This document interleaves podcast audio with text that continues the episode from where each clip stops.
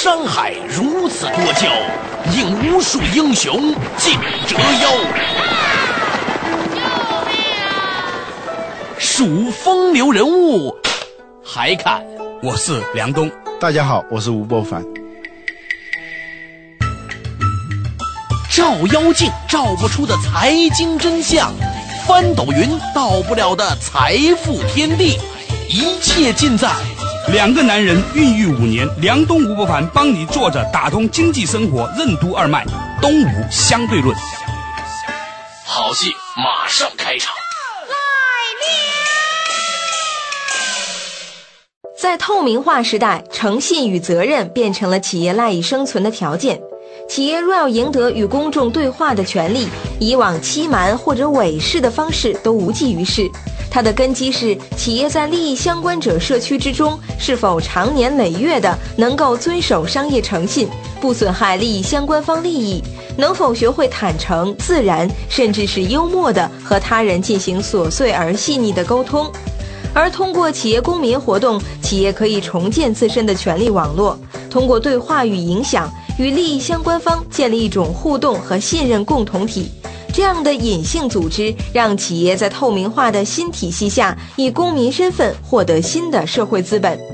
在本期的录音间里的商业思想沙龙活动中，由中央人民广播电台经济之声、中国之声播出的原创财经脱口秀广播《东吴相对论》节目，请来了数十位来自企业界、投资界和咨询界的人士，将就透明化时代的公司行为继续进行探讨。您正在收听的是《东吴相对论》特别节目，录音间里的商业思想沙龙之透明化时代的公司行为下期。欢迎您继续收听。主持人吴伯凡首先对公民社会进行了解读。在这个企业防火墙越来越不可靠的时代，做企业就是做企业公民。游戏规则已经发生了实质性改变，公司已经或正在裸露曾经有效的种种搔首弄姿、装腔作势的行为，不仅无效，而且有害。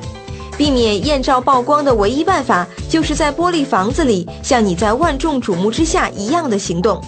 Google 的企业宗旨是不要作恶，这同时也是 Google 所有用户和所有无法忽视 Google 存在的企业的提醒：不要作恶，Google 在监听。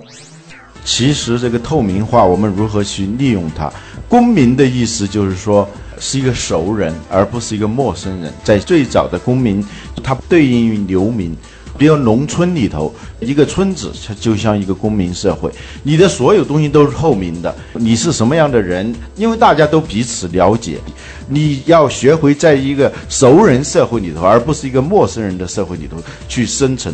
从一个霸王思维变成一个公民思维，就企业在过去在很大的程度上，它或多或少的都是把自己想象成一个霸王。这个霸王原因呢，就在于买的没有卖的精，我总比你知道的多。可是，在这样一个时代，实际上呢，就是说不加入任何交谈群体的公司终将会消失。别指望客户比你了解的更少。只，如果在一点对多点的情况下，他一定会了解的比你少。因为在皇帝的新衣之所以能够行骗成功，就在于大家不能够彼此交流。因为一旦说出自己的想法的话，说他没有穿衣服，别人就会认为你是傻子，使得你不敢去跟别人说哦，他没有穿衣服。这样就每一个人呢都以为是自己错了，别人是对的。实际上每一个人都认为他没有穿衣服。但是 从一点到多点的这种传播方式，就比如说上像新浪这样的网。或者说看中央电视台的节目，都是一点对多点的。我们每一个受众之间，它是没法交流的。这个时候，信息它是容易被垄断、被封锁，因为大家不能说话。但是呢，后来这个皇帝的新衣这个骗局为什么会破灭呢？就是因为大家能够在一个可以进行多点对多点的传播了。那个小孩不在乎，他说他没有穿衣服。别人就说：“哎呀，这个孩子真蠢。”他父亲说：“不是这样的。”他父亲站在为自己的的儿子辩护。这样呢，有的人说，咦，实际上他也说出了我的感觉，他也不害怕了。这样就在瞬间一下子就形成了一个共识。哦，皇帝没有穿衣服，他就裸露了。实际上本来也是裸露的。所以在一点对多点的传播时代和多点对多点的传播时代，企业如何告知自己的价值，它的方式是不一样的。品牌实际上是在一个一点对多点的时代，要告知价值的方式。这里头你可以撒谎，你可以化妆，你可以打光，你弄成一个甚至自己都不认识的一个结婚照，但是你愿意别人看到这一点。但多点对多点的传播呢，它实际上大家都成成为一个熟人社会，彼此之间是能够互相沟通、互相交流。你是谁？你是什么样子？大家清清楚楚。这个时候说，从品牌到声誉，这是一个转型，就是说从我们要打造品牌，要打造声誉，这是两种传播时代不一样的东西。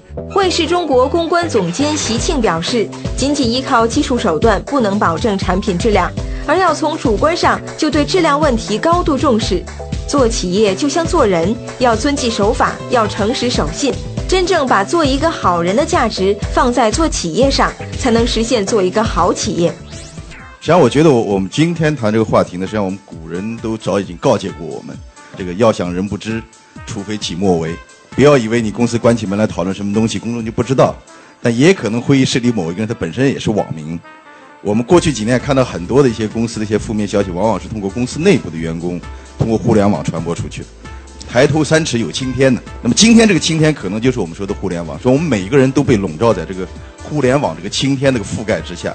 所以为什么就孔夫子告诫我们，就说君子慎独。你以为没有人关注你的时候，这时候你尤其要更加小心的时候，可能要比别人看你的时候要更加的小心。这次我们说的奶粉事件里边有有些公司，他们也经常会请消费者到他们的工厂去参观啊，等等等等。但是他们给消费者看的可能只是说他们愿意给消费者看的这一面，而当消费者不在、没有看到他们的时候，可能他们往往做了一些他们不该做的事情。所以说，也我们会是因为也是呃在在花的业务里边也有奶粉这一块，而且做的也是比较大，所以差不多这次事件之后，我们也接受了很多的媒体的采访，也邀请了很多媒体到我们的车间去参观。那我们参观的时候，我们这个企业里边管质量的同事哇，给他们介绍说我们这个呃质量怎么严格，我们的设备怎么先进，我们的工艺怎么样的先进，我们有六百多道的检测等等。那这些记者听了都不以为然，就说我们去参观了那些出了事的企业，说的比你们还要严格的多得多。你们不说六百多道检测吗？哎，有的企业说他们一千多道检测，为什么还出问题？所以后来跟我们讲，我说这个质量和技术不是万能的。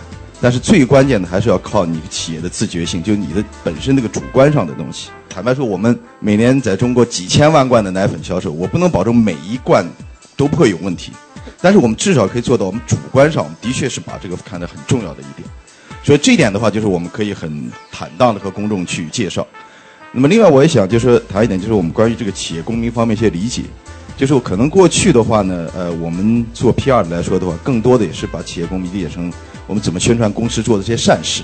而我们往往我们忘了，就企业公民上它最基本的层面是那些最基本的因素。比方说，你作为一个企业，首先你要分工守法，其次你要向社会提供一个安全的产品或者服务，然后你要善待你的员工、你的股东、你的所有这些利益的攸关方。实际上，我觉得这个道理和做一个人是一样。就我们说企业公民、企业公，虽然前面加了“企业”两个字，但它主体还是公民。真正把一个做人的一个价值。搬过来用在我们做企业上的话呢，就可以实现我们怎么样做一个很好的一个企业公民。梁东吴不凡帮你坐着打通经济生活任督二脉，东吴相对论。联想高级总监朱光则认为，企业在做好事的时候，媒体应该予以鼓励，这样才能使企业有积极性。其实现在这个企业公民这个话题是这几年非常热的一个话题，我们也这个意识到了这个问题。但是我们认为，怎么样才能够这个把这件事做得特别好呢？啊，有以下几个特别重要的公司的信条啊。第一啊，自己这个公司要做好，这公司要做好包括两个方面。第一，你首先要活下去。活下去，你才能对你的股东、对你的员工负责。你要保持一个健康的发展。那么第二呢，就是说，在你保证健康利润的时候，你还得考虑一个问题，就是说，你的长期的品牌商誉和你这个短期的利润之间的平衡。其实这个做一个好企业是很难的，有时候你会考虑你这个利益，也许很多事情不违反法律，但是呢，他在这个道德的这个边缘上来衡量的时候，就会有很多的问题，他都有这个长期发展和这个当期利益之间的很多的这种平衡关系。那么谈到公民责任，还有一个观点，真的要做一点有影响的事情，是需要策划的。不是说你愿意慷慨解囊啊，这件事情就可以。其实这个捐钱谁不会啊？举一个很简单的例子，可能在座的企业很多跟我会有同感。当你做一件事情的时候啊，你觉得你付出了很大的这努力，当你请媒体来这个想报道你或者增加这种宣传的时候，基本上没有。大家最不爱写的就是这方面的内容。所以我在这里边我也有一个呼吁。就是说，中国企业要做这个企业公民这件事情，除了这个媒体给他压力，这个觉得你不做你可能就不行以外，还要给予很多的鼓励。很多记者在表扬企业的时候，他是有心理压力的。那公益的事情的报道，就是一个给企业脸上贴花抹彩的事情，所以这个就非常容易被忽略，或者说被这个略过，或者是用很小的笔墨去处理，这会影响这个一部分的积极性。英特尔公关经理陈乔从三个方面诠释了英特尔对企业公民责任的理解：第一，用正确的方法做正确的事；第二，用企业所擅长的方面去履行社会责任；第三，企业公民责任也蕴含着商机。互联网的媒体环境下面，这个 naked corporation 这样一个环境下面，那是不是说企业在这样一个环境下面就能把事情做好？呃，我自己在想的就是两方面，一方面说。在目前这个环境下面，这个企业就会做好，还是说还是还有很多企业做不好？那另外一方面就是说，企业公民责任到底是怎么一回事？公众觉得还是有一些神秘，或者说有一个期望值，就是说你就做好，但你企业公民责任到底是什么？那我觉得就拿英特尔做一个例子吧。其实我们就有三个观点哈。第一个的话呢，就是英特尔的观点就是说，企业应该是用正确的方法做正确的事。举一两个例子呢，简单说明一下。五幺二大地震的时候，其实我在美国出差，十二个小时的时差，我正好在睡觉。呃，两点二十八分可能是说这个地震有的时候我没有经历，但是后来那个十分钟以后，我电话响了，我没接。我想这么晚还谁打电话给我？但还一直在响，就是响了几遍了，就是说，后来我接了，其实是我们呃英特亚太地区的这个公关经理给我打电话，啊，是一个老外打电话告诉我就问说，哎，那个我们英特尔在成都的厂怎么？我们在成都是有一个很大的厂。封装测试厂，那么这个厂怎么样了？哎，有没有受到很大的影响？我都自己没有反应过来。我说，厂怎么会有影响？哎，有什么事吗？他说你不知道吗？那边出了地震了。他说有很多的这个全球的媒体在问说，中国地震了怎么样？对你们的这个厂，因为我们是半导体产业，那对你这个供应会不会对全球的这个芯片的供应，包括上下游产业链的供应，会不会有影响？就是十分钟以后就有人告诉你了，当天就。在那个时间段就没有睡觉，就开始就跟那个中国这边联系了。其实到最后，我们之后的八个小时，整个的中国管理团队，还有包括在美国的这个同事就开始工作了。包括那个时候，我们的那个董事会主席跟英特尔基金会的总裁跟我都是在同一个城市，在亚特兰大。那中国的管理团队就是说，在正好时差颠倒的时候，二十三号的凌晨或十二号的半夜，我们这边是还是美国十二号的时候白天，就是大家一起工作了。然后就是在八个小时决定了说，先捐那个两百一十万人民币，说先做一些事情。这八个小时，董事会主席批准，还有包括基金会总裁批准，就包括中国管理出来，就是这八个小时，大家就没日没夜，这八个小时就是时差颠倒的工作。我觉得这个挺有意思。第二个的话呢，就捐款的时候，呃，英特尔因为有一个捐款是一比一配的，就你员工捐一块钱，公司再追加一块钱的捐款。但是不一定在英特尔捐，你在外面我捐了十块钱，回过来把这个发票或证据拿过来的时候，英特尔也会追加了捐十块钱。所以到最后的结果是什么？我们看到网上好多的那个员工自己看，我们在美国还有就在中国以外的海外地区，员工的捐款比英特在中国员工最后捐款的总数还要高。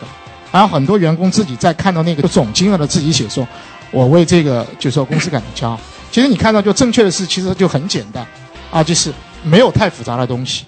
您正在收听的是《东吴相对论》特别节目，录音间里的商业思想沙龙之透明化时代的公司行为下期，欢迎您继续收听。那第二的话呢，就是说，企业公民责任到底是什么东西？有没有那么复杂？其实从英特尔观点来讲呢，呃，每一个企业本身它都有一些自己擅长的。比如说拿英特尔举例，我们是全球的这个科技公司，那么我们怎么样利用我们的科技优势去做我们擅长的事情？啊，比如说，呃，因为英特尔呢，今年是四十年，我们最核心的一个理念，我们自己讲就是创新。其实我们不断的在创新，比如说摩尔定律啊，对吗？那么我们能做什么呢？那当然，一方面是信息技术，对吗？IT 技术，刚刚大家都谈到了，所以我们很重要一点就是教育。我们每一年投入在教育里面是一亿美金，到现在都超过十亿美金了。那为什么投入教育？其实也很简单，这样一个想法就是说，我们是科技公司，我们的目标就是创新，不断去创新。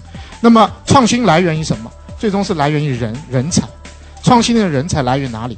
就是教育。所以我们希望说，我们在教育上的投入，能够，呃，形成一个良好的生态系统，有很多好的这个人才能出来。这样的话，不仅仅对 Intel，可能对整个行业都有利。我们也能招到好的创新的人才，就是这样一个概念。十月下旬，我们刚公布了说，呃，英特尔就是说投资一点二亿美金，去支持那个就是，呃，国际科学与工程大奖，是一个全球的那个比赛，一直支持到二零一九年。所以媒体有问说，你在这个经济危机的背景下，你还投？那是我们觉得这是正确的事情要做的。那另外，比如说我们在社区，因为比如说我们在中国现在已经投资近四十五亿美金了。那么我们在上海、在成都跟在大连，我们有三个厂，大的厂都是当地可能是说最大的企业。比如说我们开厂的话，很重要，农民就没有土地了，他要进城了。那对我们来说，这些农民其实我们怎么能帮助他？我们有做了，就是说跟当地的这个政府合作，成立模范的社区。帮助农民很简单，其实也没有大的事情。比如说，可能很多农民要进城镇去打工找工作，那么找工作的技能怎么样啊？能不能去帮他？那么第二，现在他的孩子，比如说在大家都在学英文，那我们是不是能够通过这个去帮他们学英文？我们自己本身有很多员工。第三，那么现在大家电脑都很普及，但农村现在是很缺的一块哈。那我们能不能通过我们的优势啊，信息技术，我们去教会农民，包括他们的孩子们全家？能去学会用电脑，包括使用电脑，去帮助他们找一些有用的东西，啊，其实就是社区的东西。那我觉得这是第二块，就其实是说做一些企业本身擅长的事情。我们最生动的一个例子，就是到那个灾区的时候，我们最后又捐了三千五百万人民币，就是说去想怎么样利用信息技术去帮助说这个灾区的孩子能够跟外面的世界联系，因为公路都已经断了嘛。那么在我们五月二十几号了，就十天以后，整个中国管理团队就到那个成都。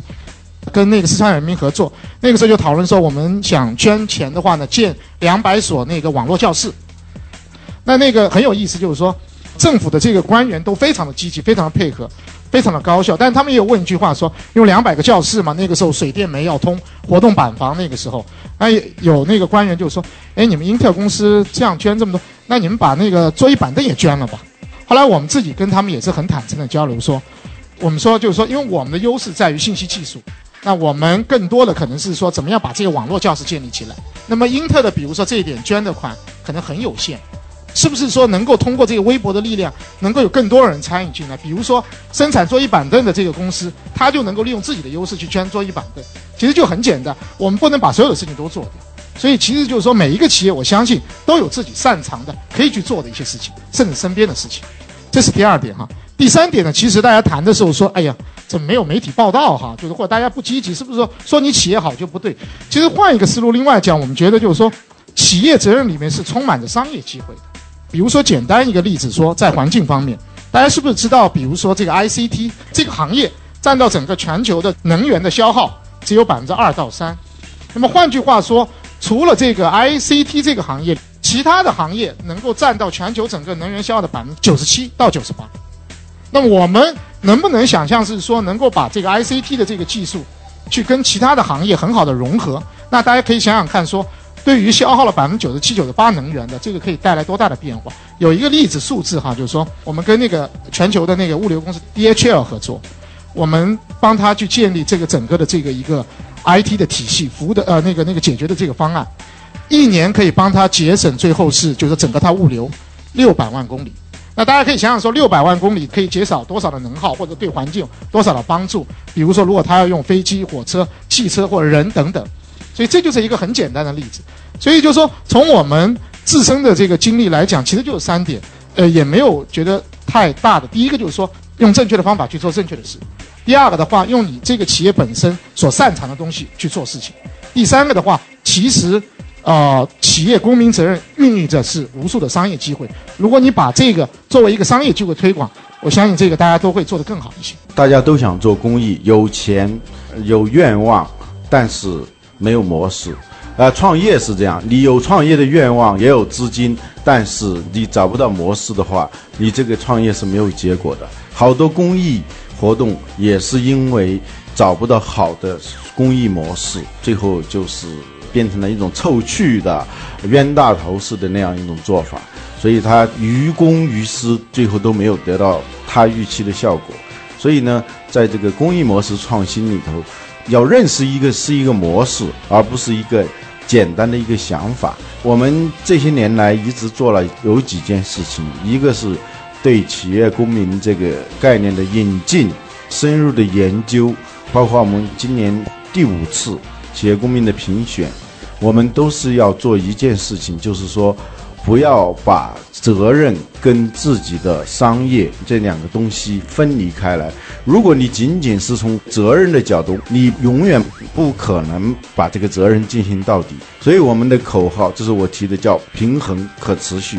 一个是说你要平衡你的相关方的利益，同时你的这个行为一定要有可持续性。如果你能把一件好事，同时也做成一门好生意，把一件好生意同时也注入它是一件好事，那么你就是以从追求利益的这种角度去做的话，你终究会造就公共福利。反过来，如果你没有找到一个，就是说跟自身的利益不相关。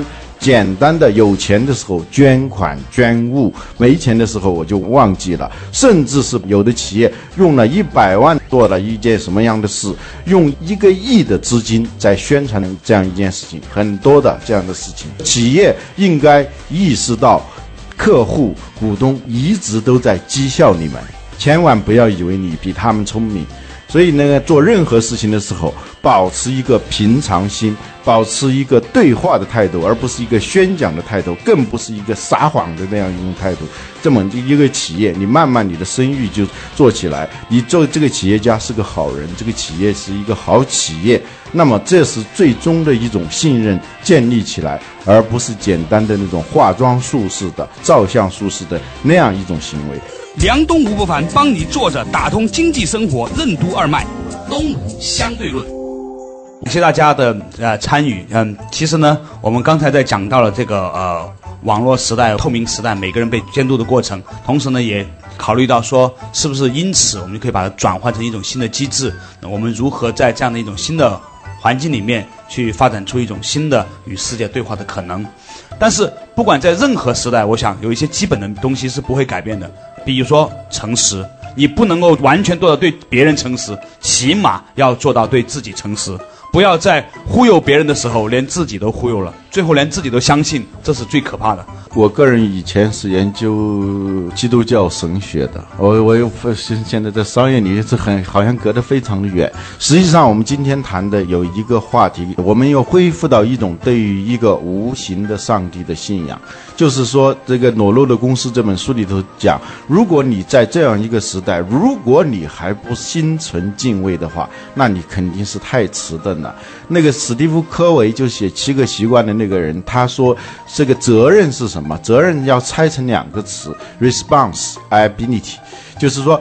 反应能力，在我们这个时代，你先不要谈责任，你要对这个时代这个反应能力。冬天来了，你要穿衣服；夏天下雨了，你要打伞。如果你连这点反应能力都没有的话，那你肯定这个企业不会说经营的有有一个可持续性的。这个上帝在哪儿呢？是一个无形的上帝，这个无所不在的眼睛在看着你。我们过去经常企业挂在嘴边的一句话叫“顾客是上帝”，实际上没有一个企业也是真诚的说出这句话的的，但是现在顾客真的是上帝。这个上帝首先是他能够监督你，甚至能惩罚你，可以成全你，可以在一夜之间毁灭你。所以宗教总是由两部分组成的，一部分是怕，第二部分是爱。也就是说，你要形成这种敬畏、畏惧这些东西，你才。回到一个原点，回到一个平常心来做事情。同时，你只要去做一个好人，做一个好企业，学会对话，不要装腔作势，学会做老实人，说老实话，办老实事。那么，你的利益相关方也会爱你的，逐渐的形成一种熟人社会的一种和谐的企业生态。学会跟负面的评价共存且透明化的生存，而不是试图用更高明的方法掩盖真相，这是在新传播环境下企业思维范式所需做出的最基本的转换之一。利益相关者网络的出现与完善，以及它所带来的传播环境在结构性和过程性上的变化。推动着公司最终从信息城堡里的领主走向与公众地位平等的企业公民。企业经过长期磨练所培养出的公民意识和社会责任感中，蕴含着对利益相关方需要的体察。通过企业公民活动，企业可以重建自身的权力网络。这样的隐性组织，让企业在透明化的新体系下，以公民身份获得新的社会资本。一项企业公民活动为企业带来的不仅仅是好的口碑和声誉，还有利益相关者的认同和支持。